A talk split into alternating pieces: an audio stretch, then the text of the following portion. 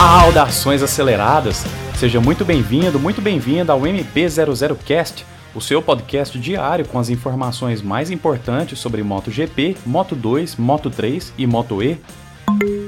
Começando pela Moto 2, Rafsi Arrin não passou no exame médico para correr neste fim de semana e será substituído por Alejandro Medina, que é piloto da Aspar Team lá na Moto E. Outro piloto que não passou no teste, mas por enquanto, foi Johan Zarco. Existe uma regra que o piloto precisa ser examinado após 48 horas da cirurgia, e como ele foi operado na quarta-feira de manhã, ele poderá ser examinado apenas hoje pela manhã, o que ele faz lhe perder o FP1. Se ele for declarado apto hoje, ele sobe na moto à tarde para o FP2 e aí ele verificará as condições se realmente poderá pilotar.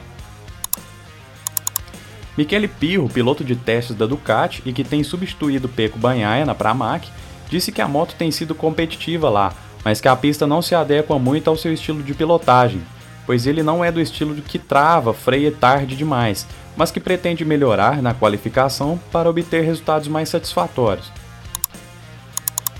Ainda no time da Ducati, Andrea Dovizioso comentou que precisa melhorar a moto no que tange a velocidade em curva, não somente para essa etapa, mas para que as outras também precisem dessa característica mais afiada. Além disso, ao iniciar a corrida, Dovi estará na sua corrida de número 220, e já que estamos falando de alguns números, a próxima etapa será de número 900 de todo o campeonato desde que ele iniciou lá em 1949. Dovi diz que são números impressionantes e que ele não esperava correr tanto assim.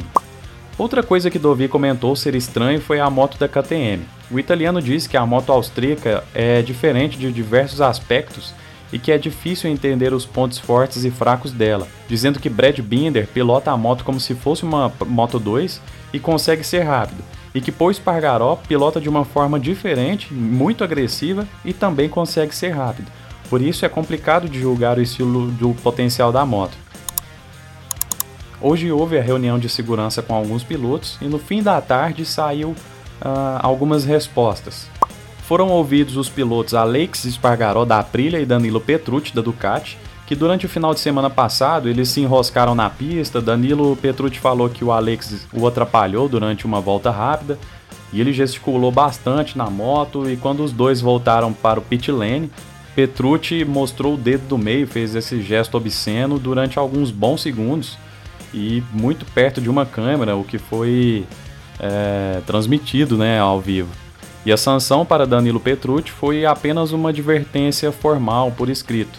Eu não sei se vocês lembram, mas no passado tinha uma multa de 100 euros para quem fizesse esse gesto obsceno. Nesse momento, Danilo ficou só com essa advertência.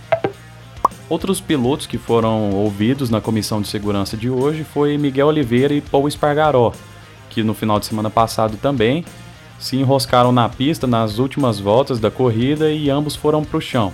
Só que não teve nenhuma sanção para os dois. E os outros dois pilotos que foram ouvidos foram Zarco e Morbidelli.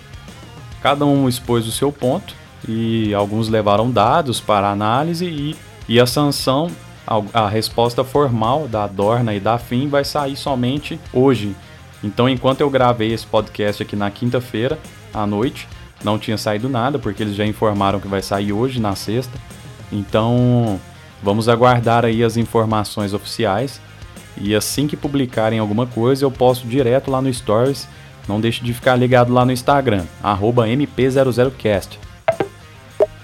Após a audição desses dois pilotos, Morbidelli em entrevista pediu desculpas por ter chamado Zarco de meio assassino e justificou que foi o calor do momento mas ressaltou na entrevista que Zarco fez algo errado mesmo, que deve haver punição, pois ele, né, o Franco, não tinha nada para fazer a não ser bater na moto do francês naquele momento. Já Zarco disse que explicou seu ponto de vista com dados aos comissários e que acha que não deve haver penalidades para ele. Alguns repórteres perguntaram para Valentino Rossi se ele poderia se aposentar após vivenciar o pior momento, o de maior risco da sua carreira, ele diz que realmente foi algo muito amedrontador, mas que isso não mudou seus planos e que quer continuar pilotando em 2021.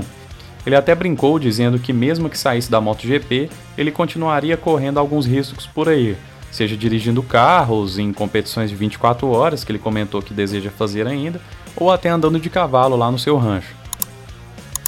Para finalizar o episódio de hoje, Maverick Vinales foi perguntado se ele entende que Dovizioso também é um rival para o campeonato, assim como Quartararo aparentava ser no início da temporada. E ainda aparenta, né? Ele disse que sim, e que acha até bom por um certo ponto porque ele tira um pouco de pressão, onde agora os olhos também caem sobre Dovi, além dele e de Quartararo. Bom pessoal, eu vou ficando por aqui. Em áudio a gente se encontra lá na segunda-feira, mas de hoje até domingo eu estarei online lá nos stories do Instagram, a fim de publicar algumas informações mais essenciais do final de semana. Então hoje nós temos o FP1, o FP2 e amanhã o FP3, o FP4 para a MotoGP e as sessões de qualificação.